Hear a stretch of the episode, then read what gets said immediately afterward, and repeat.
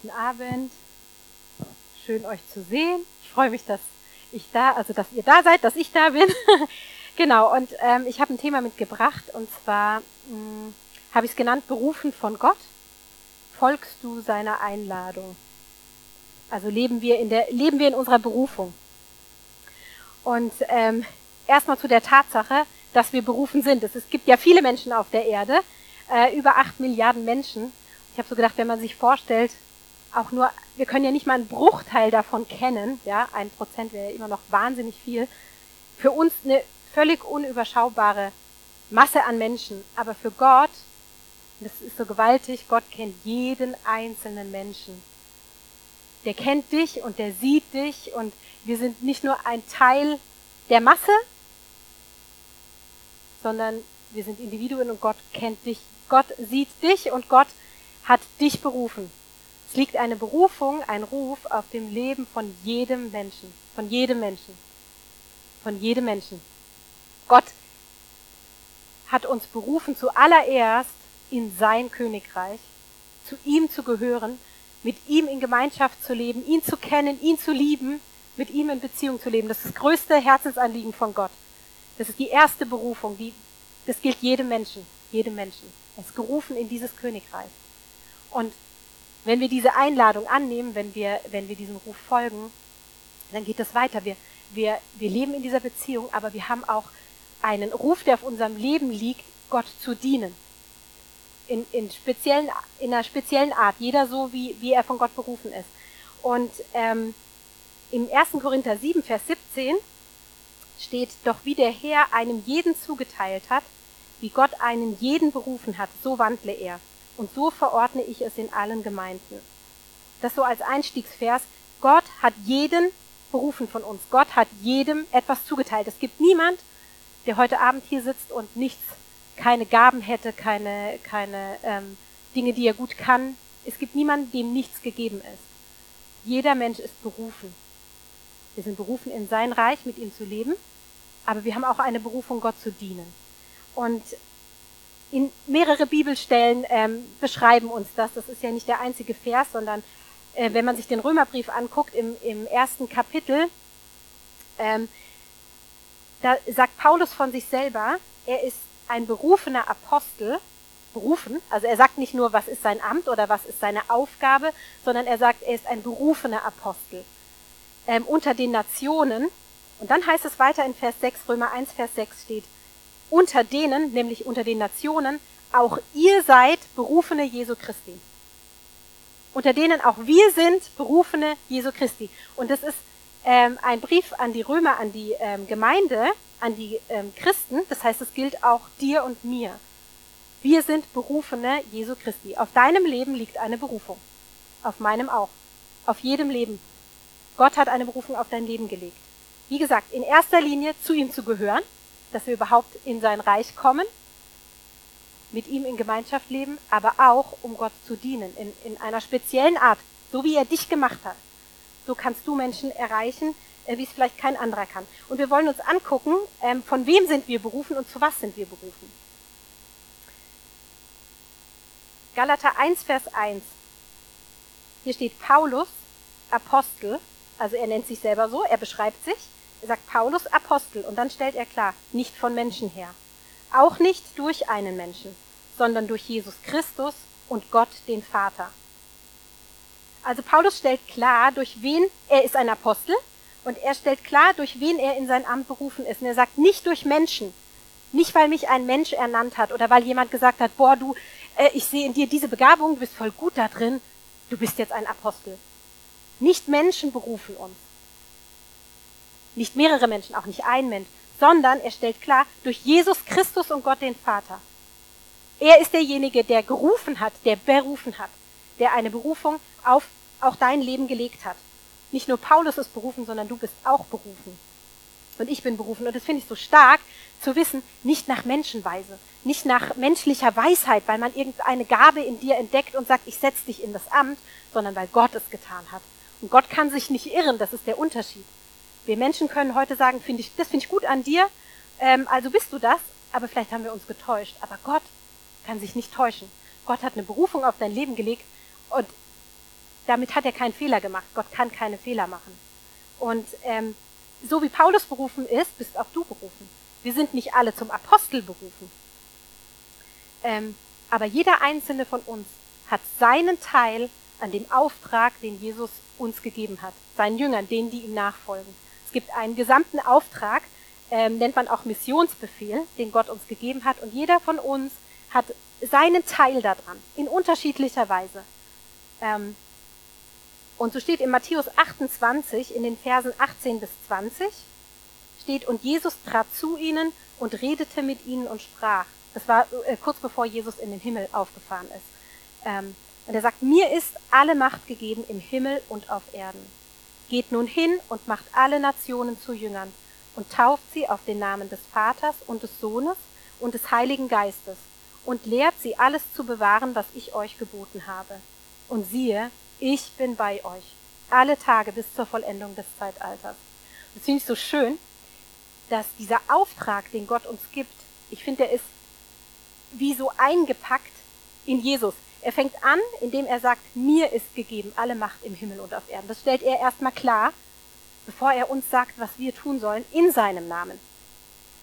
Und am Schluss, nachdem er sagt, das ist euer Auftrag, dann sagt er, und siehe, ich bin bei euch. Also er sagt nicht, du sollst das tun, du sollst das tun, geht mal in eurer Kraft, sondern er sagt, ich werde mit euch gehen. Ich bin bei euch. Nicht du gehst alleine, du gehst nicht in deiner Kraft. Du hast dich nicht selbst dazu berufen, sondern Gottes Ruf liegt auf deinem Leben, auf meinem Leben, auf unserem Leben. Und Gott sagt, und ich werde mit dir sein. Er wird es bestätigen und es wird, sein Geist bestätigt es, wenn, wenn wir ihm dienen. Sein, er wirkt die Wunder. Er legt die Worte in unseren Mund. Und er sagt, und mir ist gegeben alle Macht im Himmel und auf Erden. Und dieser Gott, der ist mit uns. Dieser Gott, dem alle Macht gegeben ist im Himmel und auf Erden, der ist bei uns, wenn wir die Dinge tun, zu denen er uns berufen hat. Ist doch stark, oder?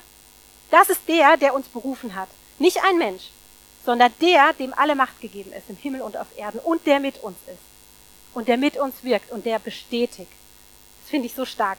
Um einfach so zu sehen, das ist der allgemeine Auftrag, den Gott uns gibt und Berufungen im Einzelnen, die können ja ganz unterschiedlich sein. Jeder hat seinen Teil an diesem Auftrag. Der eine kann das eine besser, der andere das andere, aber zusammen dienen wir in diesem, in diesem Auftrag. Und egal, was vielleicht dein Schwerpunkt ist, aber alles dient dazu, zur Verkündigung und zur Ausbreitung von Gottes Königreich. Und dabei geht es immer um Menschen.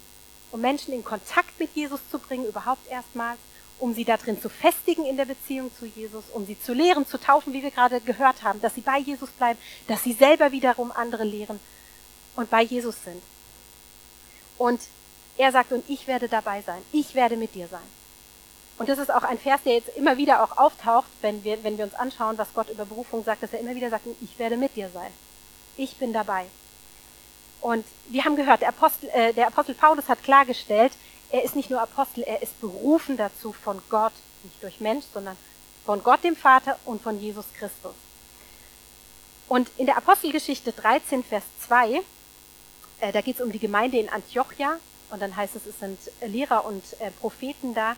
Und dann heißt es in Vers 2, Apostelgeschichte 13, 2, während sie aber dem Herrn dienten, also in dieser Gemeinde, in Antiochia und fasteten, sprach der Heilige Geist, sondert mir nun Barnabas und Saulus zu dem Werk aus, zu dem ich sie berufen habe. Also auch der Heilige Geist beruft. Sie sind ja eins. Aber ich finde stark, dass in diesen Versen, es wird Gott der Vater genannt, Jesus Christus, in dem Vers, äh, den wir gelesen haben, wo Paulus sagt, wer ihn berufen hat. Und hier heißt es, und der Heilige Geist, er ist derjenige, der beruft. Gott ist der, der uns beruft. Stark. Total stark. Das ist der Ruf Gottes auf deinem Leben und auf meinem Leben. Und da drin, ähm, da drin ist Autorität, zu wissen, ich bin nach Gottes Willen berufen. Nicht, weil ich mich selber in ein Amt gesetzt habe oder ein Mensch mich in ein Amt gesetzt hat, weil ich kann Fehler machen. Heute, heute ist das eine gut, morgen ist das andere schlecht und man denkt, ach, dann kommen Zweifel. Nein, sondern Gott hat dich berufen. Und das dürfen wir immer wissen, auch wenn vielleicht Zweifel kommen an dem, was wir tun sollen, oder wenn wir auf uns schauen oder unsere Fähigkeiten, dass du eins weißt, das geschieht nicht durch deine Kraft, nicht durch deinen Willen, sondern es ist Gottes Willen. Er hat dich berufen. Und er macht in seiner Berufung keine Fehler. Er macht keine Fehler. Er weiß, mit wem er es zu tun hat. Er weiß, wir machen Fehler, wir sind nicht vollkommen. Er hat damit kein Problem. Und ihn gereuen auch nicht deine Berufung. Er sagt nicht, ah, Vera, jetzt hast du heute einen Fehler gemacht, da drin hätte ich dich mal nicht dazu berufen, mach, mach mal lieber was anderes, sondern im Römer 11, Vers 29 steht, Römer 11, 29, denn die Gnadengaben und Berufung Gottes sind unbereubar. Stark, oder? Das ist nicht etwas, was von uns abhängig ist, dass wir etwas leisten müssten, sondern Gott hat einen Plan mit jedem Menschen. Ja, jeder Tag deines Lebens ist aufgeschrieben in seinem Buch. Er hat einen Plan für jeden Tag. Er hat eine Berufung auf dein Leben, etwas, was du tun kannst mit seinem Geist zusammen, mit ihm zusammen. Und die sind unbereubar. Und ähm, das finde ich so stark. Und wenn wir uns angucken, was dieses Wort Berufung heißt, ähm, im Urtext, Berufung heißt Klesis, und die Erklärung ist, heißt Ruf, Berufung, Einladung, von Kaleo rufen nennen. Es bedeutet Berufung des Menschen durch Gott in sein Reich. Das ist die erste Berufung. Gott hat uns berufen, in seinem Reich zu sein. Nicht getrennt von ihm zu leben, sondern mit ihm zu leben, ihn zu kennen, mit ihm Gemeinschaft zu haben, ihn lieb zu haben, bei ihm zu sein. Aber auch, er hat uns auch berufen in die Nachfolge hinein, ihm zu dienen. Auf eine ganz individuelle und spezielle Art. So wie wir gelesen haben, er hat jedem gegeben und jeder wandle in der Berufung, die er gegeben hat. Er hat jedem zugeteilt und darin soll er wandeln. Und dieses Wort Einladung, das hat mich total angesprochen, dass Berufung mit Einladung übersetzt wird.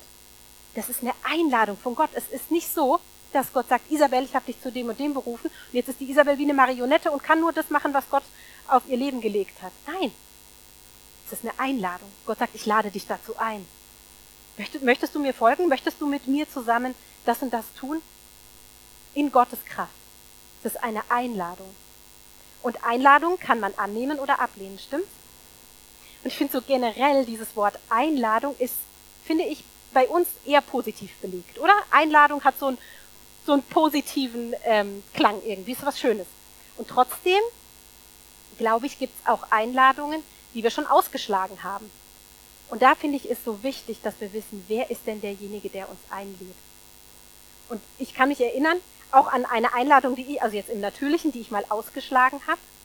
Äh, das war eine Geburtstagseinladung, da war ich, glaube ich, war höchstens Anfang, Anfang Pubertät, Anfang Jugendalter, vielleicht zwölf oder so. Und ich war eingeladen auf einen Geburtstag und ich hatte mitgekriegt, dass es einen Jungen gab, der an mir interessiert war und dass man mich mit ihm verkuppeln wollte. Zumindest habe ich das vermutet. Und dann gab's, wurden damals auf diesen Feiern immer diese Spiele Wahrheit oder Pflicht gespielt. Wahrscheinlich kennst die meisten, man muss auch nicht erklären, es ist einfach ein blödes Spiel.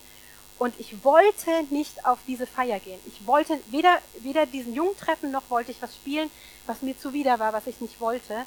Und es war mir so unangenehm und ich habe diese Einladung abgelehnt. Ich bin nicht hingegangen. Und weil ich gefürchtet habe, dass ich mich da überhaupt nicht wohlfühle. Und ich glaube, dass das wirklich richtig war damals. Es gibt Einladungen, wo es wichtig ist, wo wir sagen, die nehme ich nicht an. Warum? Weil wir entweder wissen oder vermuten, dass sich dahinter was Ungutes verbirgt. Und deswegen ist es so wichtig, dass wir uns angucken, wer lädt uns ein und was verbirgt sich dahinter. Und das muss ja nicht unbedingt eine Einladung bei jemandem zu Hause sein. Ich habe gedacht, manchmal sind wir in der Stadt, wenn wir laufen oder so, auch eingeladen, Werbegeschenke entgegenzunehmen. Und dann heißt es, die müssen nur da unten unterschreiben und da gibst du deine Unterschrift, ist ja ein Geschenk, was du kriegst. Und plötzlich hast du irgendwo unterschrieben und hast dich vielleicht verpflichtet, ein Abonnement äh, für ein Jahr ähm, äh, ne, ähm, zu machen. Und uh, plötzlich war es eben nicht nur ein Geschenk, sondern dahinter hat sich noch so was verbirgt, so eine Gegenleistung, eine Schattenseite, etwas, was du gar nicht wolltest. Und das, man kennt ja so diesen Spruch, wo ist der Haken? Kennt ihr das? Und wenn, wenn es so aussieht, ach, das ist nur gut und man denkt so, hm, das hat bestimmt einen Haken. Kennt ihr das? So, und ja, in, in der natürlichen Welt ist es oft so, da äh, dürfen wir misstrauisch sein hinter manchen Dingen und müssen uns die genau angucken und müssen gucken, welche Einladung nehme ich für mich an und welche lehne ich ab. Und bei Gott ist das aber ganz anders. Wenn Gott uns zu etwas einlädt und wir wissen, wer ist dieser, der uns einlädt, wer, äh, wer ist dieser, der uns beschenken will, wer ist der Schenker, Gott ist durch und durch gut. Durch und durch gut. Bei Gott alles seine Gaben und seine Geschenke, die sind durch und durch gut und die sind, seine Berufung, die ist voller Leben und die ist voller Freiheit und sie wird in jedem Fall, sie wird in jedem Fall Erfüllung für dein Leben sein. In dem zu leben, wo, wozu du berufen bist, das ist Erfüllung für dein Leben.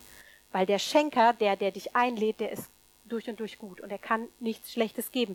In Jakobus 1,17 steht, jede gute Gabe und jedes vollkommene Geschenk kommt von oben herab, von dem Vater der Lichter, bei dem keine Veränderung ist, noch eines Wechsels Schatten. Das müssen wir wissen. Wer ist derjenige, der uns einlädt? Gott, alles, was er dir gibt, jede Einladung, jedes Geschenk, die Berufung. Hier steht, jede gute Gabe. Jede Gabe, die von Gott kommt, ist gut. Jedes Geschenk, das von Gott kommt, ist vollkommen. Steht hier, vollkommen. Bei vollkommen, da stelle ich mir sowas Volles vor, wo nicht mal eine Ecke, wo man sagt, insgesamt ganz gut, aber es gibt so eine Ecke, die ist nicht so schön. Nee, bei Gott vollkommen heißt vollkommen. Da gibt da gibt's kein kleines Teil, was irgendwie schlecht wäre. Keine Schattenseite. Wir haben gelesen, bei ihm gibt es keines Wechsels Schatten. Bei ihm ist nur Licht. Gott ist durch und durch gut. Und das, was er uns gibt, ist durch und durch gut. Wir müssen dahinter keinen Haken vermuten. Wo ist der Haken? Keine Schattenseite. Nichts Schlechtes. Nichts. Gar nichts. Und dann kommt man ja eigentlich zu der Frage, dass man sagt, okay, man kann eine Einladung annehmen und ablehnen. Wenn ich doch weiß, dass das, was Gott mir gibt, durch und durch gut ist, warum sollte ich das ablehnen? Und trotzdem, glaube ich, gibt's manchmal Dinge in uns, und das möchte ich mir gerne mit euch anschauen, die uns vielleicht dazu, die uns hindern wollen, in der Berufung zu leben, die Gott für dein Leben hat. Was sind diese Dinge, die uns hindern wollen, in dieser Einladung zu leben, die durch und durch gut ist und die Erfüllung ist für dein Leben? Was sind diese Dinge, die uns abhalten wollen? Warum wollen wir die Berufung Gottes oder Teile davon ausschlagen? Und ich würde mir gern mit euch ähm, Beispiele von Personen in der Bibel anschauen, ähm, die berufen sind und wie, ja, was, was sie so dabei empfunden haben, welche Gedanken hochkamen. Und ich glaube, dass man sich in dem einen oder anderen Gedanken man, manchmal wiederfindet. So geht's mir auf jeden Fall, dass man sich da drin entdecken kann. Und das finde ich wichtig für uns, dass, dass man das ans Licht zieht und sagt, Mensch, dieser Gedanke, das ist etwas, was mich hindern will, in dem zu leben, was Gott für mich hat. Und ich würde mir gerne mit euch anschauen, Berufung Moses. Und zwar ist es so, dass in äh, 2. Mose 3 und 4 erscheint Gott dem Mose ja im brennenden Dornbusch. Und als Mose den Dornbusch sieht, der trotz des Feuers nicht verbrennt, dann heißt es, dann tritt er hinzu. Und im 2. Mose 3, Vers 4 steht, als aber der Herr sah, dass er herzutrat, also dass Mose herzutrat, um zu sehen, da rief ihm Gott mitten aus dem Dornbusch zu und sprach, Mose, Mose. Er antwortete, hier bin ich. Das finde ich, das finde ich eine, eine ganz, ganz wichtige Sache, dieses, dieses, Mose sieht diesen Busch, der brennt. Der weiß, Gott will sich hier offenbaren. Aber Gott ruft nicht sofort den Mose. Er hätte ja gleich, ne, so im Dorn, brennenden Dornbusch gleich, ich sehe den Mose und ich rufe ihn. Er ruft ihn nicht gleich, sondern Gott wartet, bis er die Aufmerksamkeit von Mose bekommt. Das heißt, als der Mose herzutrat, dann heißt es, da rief Gott ihm zu. Gott guckt, wo kriegt er, und das gilt auch für uns, und das finde ich eine ganz, ich glaube, dass das eine ganz wichtige Bedingung für uns ist, ähm, Gottes Stimme zu hören und auch dem, den Ruf wahrzunehmen, der auf unserem Leben liegt, dass Gott deine Aufmerksamkeit bekommt, meine Aufmerksamkeit bekommt. Dass wir Gott aufsuchen, dass wir mit ihm in Gemeinschaft leben, dass wir seine Stimme hören. Weil wenn wir diese Beziehung nicht pflegen und wenn wir nicht mit ihm zusammen sind, dann kennen wir vielleicht auch nicht den Ruf, der auf unserem Leben liegt. Gott wartet, dass er deine Aufmerksamkeit kriegt. Er möchte, dass du von dir aus herzutrittst dass du Interesse an Gott hast, dass du ihn aufsuchst. Gott möchte so gerne dir mitteilen, was er mit dir vorhat. Und vielleicht ist es nicht gleich, dass man die große Berufung sofort, die Gesamtberufung für dein Leben gleich sieht. Vielleicht ist es einfach auch nur ein nächster Schritt, den Gott offenbart. Aber er braucht deine Aufmerksamkeit. Und das finde ich, finde ich ganz interessant, dieses, als der Mose hinzutrat, in dem Moment, da hat Gott gerufen. Und wisst ihr, was dieses Wort herzutreten heißt? Das heißt im Urtext sur oder sur und das heißt abweichen, abbiegen, weggehen. Grundbedeutung des Wortes von der eingeschlagenen Richtung abbiegen oder vom Weg abbiegen. Stark, oder? Das bedeutet, der Mose, der war auf seinem Weg, der hat vielleicht einen Plan für diesen Tag gehabt oder einen Plan für sein Leben. Er sieht, die, er sieht, da brennt der Busch. Er hätte jetzt sagen können, nee, ich habe einen Plan, ich muss um so und so viel Uhr da und da sein oder ich will das und das heute machen und geht weiter auf seinem Weg. Nein, dieses Herzutreten bedeutet, Er hat sein, diese eingeschlagene Richtung, den Plan, den er vielleicht für sein Leben hatte oder das, was er gerade tun wollte, da hat er innegehalten, ist abgebogen und hat sich Gott zugewendet. Und darauf wartet Gott. Der zwingt uns nicht von unserem Weg ab. Gott wartet, dass wir herzutreten. Er wartet, dass er Aufmerksamkeit kriegt von uns. Und dann heißt es, und da rief Gott dem Mose, als er diese Aufmerksamkeit gekriegt hat. Und ich glaube, dass das bei uns auch so ist, dass wichtig ist, dass wir bereit sind, ähm, eigene und geplante Wege oder Altes, was wir noch so festhalten wollen, was uns aber hindert, ganz mit Gott zu leben, dass wir bereit sind, das loszulassen von diesem eingeschlagenen Weg, den wir laufen, weil ich stelle mir mein Leben so vor und ich möchte gerne das im Leben haben. Oder heute äh, möchte ich das und das tun, dass wir bereit sind, wenn wir merken, oh, Gott will sich mir zeigen. Ich merke, er, er, er will meine Aufmerksamkeit, dass wir bereit sind zu sagen, okay, ich halte hier inne, leg meine eigenen Pläne hin, leg das alles hin, will hören, was Gott zu mir spricht. Und dass wir bereit sind, abzubiegen von diesem Weg, Altes loszulassen, hinzuzutreten da rief Gott den Mose. Da, da, da hören wir, was Gott zu uns spricht. Und als der Mose das dann, Mose hat das ja getan, er, er, hat, er hat seinen Weg verlassen und hat sich Gott zugewendet und hat, hat gehört, was sein Ruf ist. Und Gott hat ihm gesagt, dass ähm, der Plan ist, dass er das Volk Israel aus Ägypten herausführen soll. Mose antwortet daraufhin folgendes in 2. Mose 3, Vers 11. Wer bin ich, dass ich zum Pharao gehen und die Söhne Israel, Israel aus Ägypten herausführen sollte? Also Mose sagt, wer bin ich, dass ich? Merkt ihr so diese Betonung?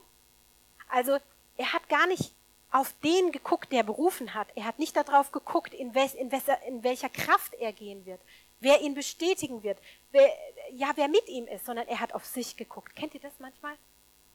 Ich habe ja gesagt, wir wollen uns so angucken, wo entdecken wir uns selber wieder.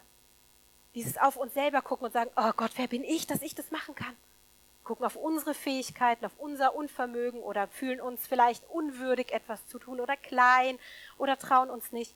Und wisst ihr, was Gott daraufhin sagt? Im Vers 12a, 2. Mose 3, 12a, sagt Gott, ich werde ja mit dir sein. Wieder, wie beim Missionsbefehl. Ich werde ja mit dir sein. Und dies sei dir das Zeichen, dass ich dich gesandt habe.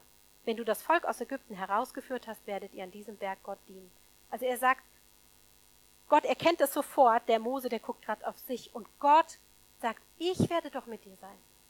Ich habe dich gesandt.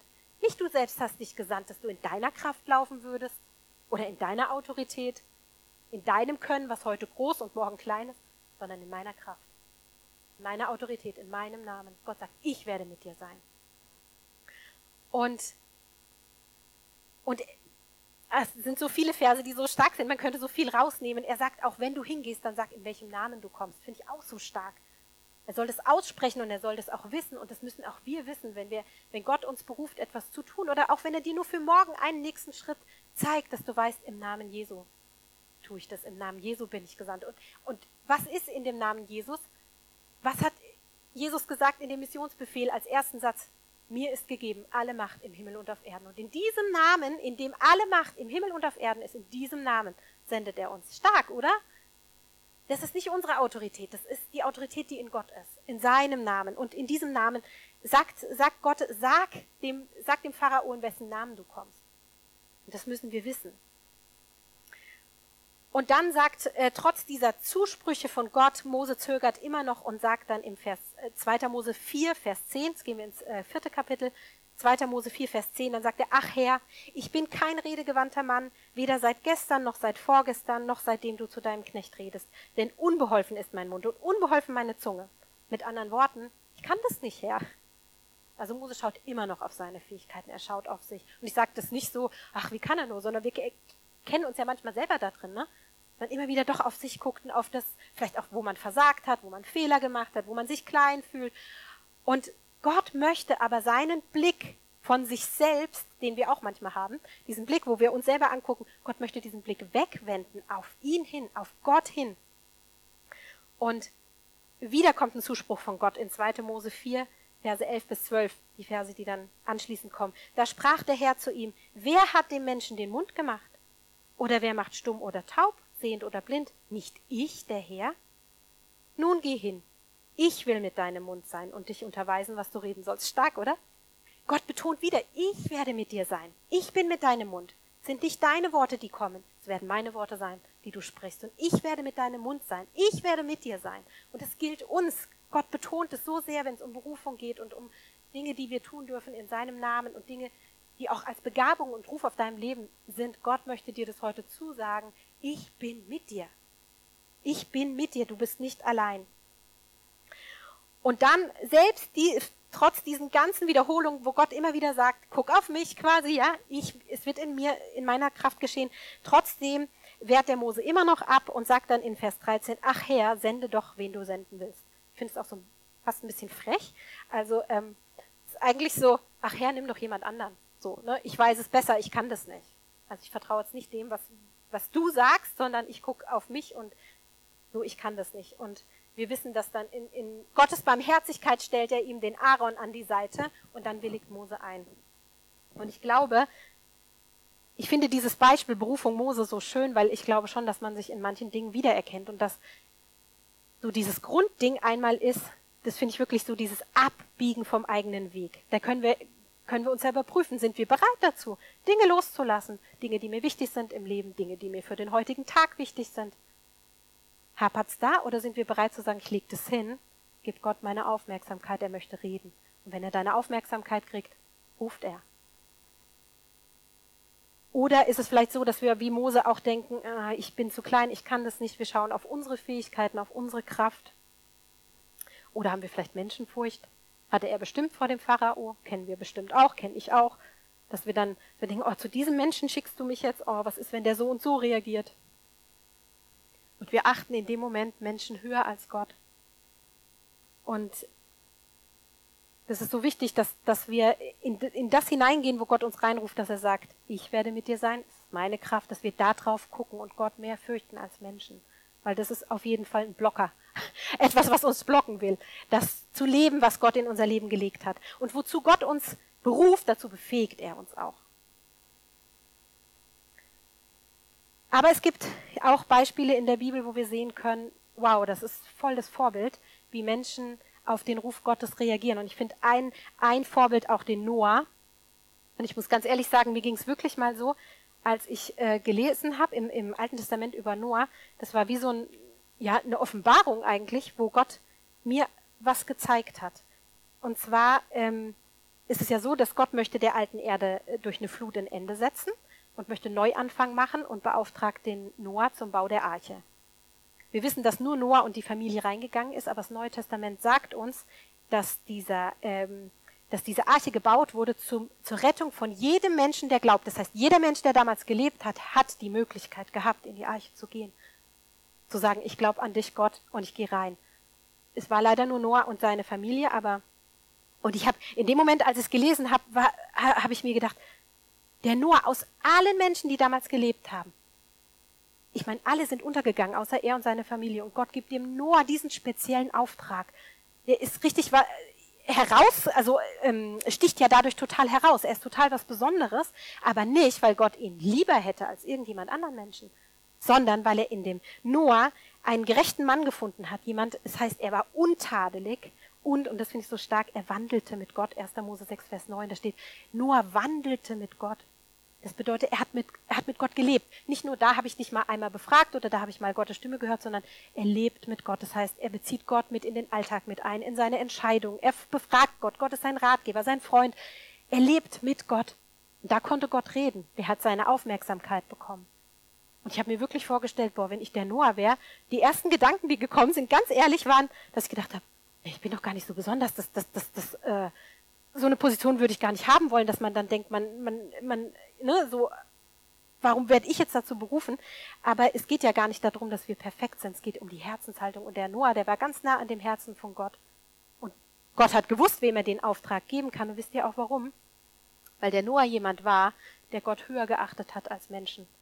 Da waren bestimmt viele Menschen, die den Noah für verrückt erklärt haben, weil er da eine Arche baut, ein Schiff, wo gar kein Wasser ist. Aber er hat das angeguckt und auf das gehört, was Gott ihm gesagt hat. Er hat Gott viel höher geachtet als die Menschen. Das heißt, im Neuen Testament im Hebräer 11.7 steht, von Furcht bewegt hat er die Arche gebaut. Von Ehrfurcht Gottes bewegt Es war ihm egal, was die Menschen drumherum gesagt haben, ob er verrückt ist oder, oder sonst was. Oder dass er heraussticht unter anderen Menschen. Er hat Gott mehr gefürchtet. Die Ehrfurcht vor Gott war im Leben von Noah viel größer als die Furcht vor Menschen. Das finde ich so ein Vorbild, das finde ich so stark. Andere Stimmen auszuschalten, zu sagen, ich höre auf das, was Gott gesagt hat. Ich weiß, das hat Gott gesagt. Darauf höre ich. Von Furcht bewegt hat er das gemacht. Und ich habe so gedacht, der Noah ist ja garantiert total aufgefallen. Und wenn man sich so selber fragt, fällst du immer gerne auf? Manchmal gibt es vielleicht so einen Kitzel, weil man denkt, man ist was Besonderes, aber ich kenne das auch voll, die Gedanken, dass ich denke, ich falle nicht gerne auf. So unter allen Leuten. Und manchmal ist es so, dass wir uns, ähm, das heißt abgrenzen, aber ja, dass wir vielleicht manche Dinge nicht mitmachen, die Menschen machen, die Gott nicht kennen. Stimmt's? Und zack, und du fällst auf. Du, du wirst als komisch angesehen oder anders. Oder weil du Dinge tust, die andere nicht tun, weil du Gott liebt hast. Ist vielleicht nicht immer schön aufzufallen, aber ich glaube, wenn man das im Blick hat, wir fürchten Gott mehr als die Menschen, dann befähigt uns das darin zu leben und das zu tun, was Gott gesagt hat. Und die Maria. Also ich finde, es gibt ganz viele Beispiele, als ich über das Thema Berufung nachgedacht habe, habe ich gedacht, boah, was für Berufung Gott gegeben hat, auch schon an Personen, die wir, äh, wo wir Geschichten nachlesen können in der Bibel. Äh, man könnte ganz viele nehmen, aber ich finde, Maria, die möchte ich noch erwähnen, weil das finde ich ist ein totales Vorbild, wie die Maria auf ihre Berufung reagiert. Nachlesen könnt ihr das äh, zu Hause in Lukas 1, 26 ähm, bis 38. Wir werden das jetzt nicht den ganzen Abschnitt lesen. Aber es ist ja so, dass der Engel Gabriel zu Maria kommt und ihr die Botschaft überbringt. Begnadete nennt er sie auch, finde ich auch stark. Beschenkte. Ne, so begegnet er ihr, bevor er ihr den Auftrag sagt. Ähm, und ihr sagt, dass sie auserwählt ist, Gottes Sohn als Jungfrau zur Welt zu bringen. Jetzt stell dir das mal vor. Stell dir vor, du wärst die Maria. Einfach sich mal reinversetzen in die, in die, in diese, in die Person, in diese, in diesen Auftrag. Auf der ganzen Welt sieht Gott diese eine Frau und die kriegt diese Berufung, Gottes Sohn zur Welt zu bringen. Das ist der Hammer, oder? Ich finde, das ist so, oh, was für eine hohe Berufung, wirklich. Was können da Gedanken in uns aufkommen? Ähm, was mag die Maria gedacht haben? Oder was hätte man, was hätte sie denken können? Oh, ich werde schwanger sein? Was wird der Josef denken? Wir sind noch nicht verheiratet. Das in, in mir gezeugt ist vom Heiligen Geist. Was werden die Menschen denken? Was werden meine Familie denken? Oder wie wird es sein, Jesus großzuziehen? Wie wird er in seinem Auftrag leben? Was hat das für mich? Was, welche Folgen hat das für mich? Kann ich ihn loslassen, heiligen, komplett dem Willen Gottes übergeben? Und vielleicht auch ähm, wird ihre Berufung die Beziehung zu Menschen verändern, weil Menschen vielleicht kann ja Neid sein, Eifersucht oder kann auch Unverständnis sein, Unglaube oder ne, lauter so Dinge. Nein, Darauf hat die Maria nicht, nicht, nicht ähm, gehört, sondern sie hat ein ganz demütiges und hingegebenes Herz Gott gegenüber gehabt. Und sie sagt in Lukas 1, Vers 38 steht, Lukas 1, 38, Maria aber sprach, siehe, ich bin die Magd des Herrn. Das ist für mich wie so, ich ergebe mich, ja. Ich ergebe mich diesem Willen Gottes. Siehe, ich bin die Magd des Herrn, es geschehe mir nach deinem Wort. Keine Widerrede, kein, kein, ich will ausweichen oder was ist wenn, es geschehe mir nach deinem Wort so wie du gesprochen hast. Ich bin die Magd des Herrn. Und dann heißt es, und der Engel schied von ihr. Und Magd ist ja einfach ein anderes Wort für Dienerin. Sie sagt, ich bin die Dienerin meines Herrn. Ich werde tun, wie er gesagt hat. Ich stehe dir zur Verfügung. Also Maria hat quasi diese Berufung. Und wir haben gehört, Berufung heißt Einladung. Maria hat diese Einladung für sich angenommen. Sie hat sie völlig angenommen. Und wisst ihr, was dann kommt? Und das finde ich so stark. Und ich glaube, dass das für uns genauso gilt. Als sie dann die Elisabeth trifft, ihre Verwandte, dann spricht sie in Lukas 1, 46 bis 47, meine Seele erhebt den Herrn und mein Geist hat gejubelt über Gott, meinen Retter. Ne, die, die beiden Frauen treffen sich und ähm, die Elisabeth war ja auch schwanger mit dem Johannes und der hat gehüpft in ihrem Leib und, und, die, ähm, und dann heißt er, sie war voll Geist. Sie hat gejubelt. Es war so eine Freude in der Maria, so eine Freude. Sie hat diese Berufung angenommen und was hat es in ihr bewirkt? Sie sagt, meine Seele erhebt den Herrn, mein Geist hat gejubelt über meinen Retter. Jubel und Freude. Und das, das ist auch bei uns, wenn wir sagen, ja, Jesus, ich nehme diese Einladung an. Ich möchte auf dich gucken und in deiner Kraft laufen, das tun, was du mir, was du mir sagst. Nicht nur allgemein für mein Leben, auch für heute, für morgen, auch einfach, wenn es nur der nächste Schritt ist, den Gott vielleicht gezeigt hat. Jesus, ich will dir zur Verfügung stehen. Was für ein Vorbild. Ich bin deine Dienerin, ich bin dein Diener. Es geschehe mir nach deinem Wort. Und ihr Geist hat gejubelt. Es war eine Freude ist ausgebrochen in ihrer Seele. Hier heißt es Seele und Geist, ne? Meine Seele erhebt sich und mein Geist hat gejubelt. Und das gilt auch für uns. Und ich habe gedacht, dass es so, dass wichtig ist, dass wir diesen Blick haben, dass es die höchste Ehre, wirklich die höchste Ehre und das größte Vorrecht, dass wir Gott dienen dürfen. Nicht nur, dass wir sagen, oh, ein, ein, ein großer Chef, dem wir dienen dürfen, ein bekannter Mann im Land, auch nicht ein König oder Politiker, Gott. Wir dürfen Gott dienen so ein, so ein Vorrecht. Und mir ging es so, als ich das ähm, von Noah gelesen habe, dass ich mich wirklich an eine, das ist schon viele Jahre her, an eine Situation erinnert habe, ähm, wo Gott mich beschenken wollte oder einladen wollte, in etwas hinein, Neues hineinzugehen. Und ich wirklich einige Zeit später dann gemerkt habe, dass ich in dem Moment ähm, Menschen höher geachtet habe als Gott und mich das gehindert hat, in das hineinzugehen. Und das war wie so, ja, es war, es war in dem Moment eine Offenbarung. Das, mir sind wie die Schuppen von den Augen gefallen. Ich habe gedacht, ja, bin ich denn verrückt gewesen? Das, dieses Wort kam mir. Ich dachte, sind wir verrückt? Wenn wir das nicht annehmen, was Gott für unser Leben hat, ist das Größte, ist das Beste, ist das, was Leben bringt. Und ich habe gedacht, was wäre gewesen, wenn Noah seine Berufung nicht angenommen hätte? Nicht nur für alle anderen Menschen, auch für ihn selbst. Er wäre untergegangen. Das ist mir da so bewusst gewesen. Da habe ich gedacht, ja meine Güte, das ist, das ist doch Rettung. Also die Berufung, die Gott für uns hat, das ist Leben, das ist Freiheit, das ist Rettung, das ist das Höchste. Dass wir uns nicht belügen lassen und nicht auf uns gucken, sondern dass wir wissen, ja, das ist das, was Gott für unser Leben hat. Und ja, es kostet uns was, Gott nachzufolgen. Es kostet uns manchmal Altes loszulassen, zu sagen, ich biege von dem Weg ab, den ich gegangen bin. Ich lege meine Pläne nieder, auch wenn ich es noch so gern machen würde. Kennt ihr das? Das will ich jetzt aber will ich jetzt nicht so gern loslassen. Aber dass wir sagen, ich lege das nieder, wend mich Gott zu, du kriegst meine Aufmerksamkeit, ich will das haben. Es kostet uns was. Ja, das stimmt. Manchmal müssen wir manche Sachen loslassen, die uns vielleicht hindern, ganz für Gott zu leben. Aber das, was wir bekommen, die Bibel sagt, ist hundertfach mehr und viel mehr wert als das, was wir loslassen. Und das ist der letzte Bibelvers, den ich lesen möchte aus Markus 10, 29 bis 30. Markus 10, 29 bis 30, hier steht, Jesus sprach, wahrlich, ich sage euch, da ist niemand, der Haus oder Brüder oder Schwestern oder Mutter oder Vater oder Kinder oder Äcker verlassen hat, um meinetwillen und um des Evangeliums willen, der nicht hundertfach empfängt. Jetzt in dieser Zeit Häuser und Brüder und Schwestern und Mütter und Kinder und Äcker unter Verfolgungen und in dem kommenden Zeitalter ewiges Leben. Also Gott sagt, es gibt nicht eine Person, die um seinetwillen und um der Verkündigung des Evangeliums willen etwas niederlegt, der nicht hundertfach empfängt. Nie, niemand, der etwas für Jesus niederlegt, wird nicht hundertfach empfangen. Das ist eine Verheißung. Das ist Gottes Wort. Das stimmt. Es ist die Wahrheit. Da gibt es kein Rütteln dran. Das, was wir loslassen, um Jesu willen und um seines Reiches willen, wird hundertfach belohnt. Viel mehr ist das, was wir kriegen, als das, was wir geben. Und Freude und Jubel im Herzen, wie bei der Maria. Und hundertfacher Lohn. Also wenn ich es einfach nur gebündelt sagen darf, heute worum es geht, ist, du bist berufen von Gott in sein Königreich, mit ihm Gemeinschaft zu leben, aber auch in seine Nachfolge, ihm zu dienen. Speziell in dem, was er auf dein Leben gelegt hat. Und das ist Leben, das ist Freiheit, das ist gut. Berufung heißt Einladung.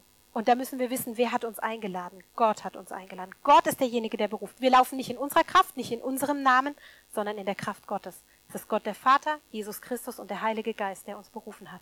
Und in diesem Namen laufen wir. In dieser Kraft dienen wir. Und Gott sagt und spricht es uns immer wieder zu, und ich werde mit dir sein. Und er möchte so gerne, dass wir diese Einladung annehmen. Dass wir sie nicht ausschlagen und sagen, wir lassen uns hindern durch Menschenfurcht, durch kleines Denken von uns, oder vielleicht Gleichgültigkeit, weil uns andere Dinge wichtiger sind. oder weil wir nicht bereit sind, Altes loszulassen, nicht bereit sind, von unserem Weg abzubiegen, dass wir uns nicht hindern lassen, dass, äh, ähm, ja, dass wir uns das so zu Herzen nehmen, das wünsche ich mir. Dass wir sagen, wir lassen uns nicht hindern, in dem zu leben, was Gott für uns hat. Das ist das größte Vorrecht.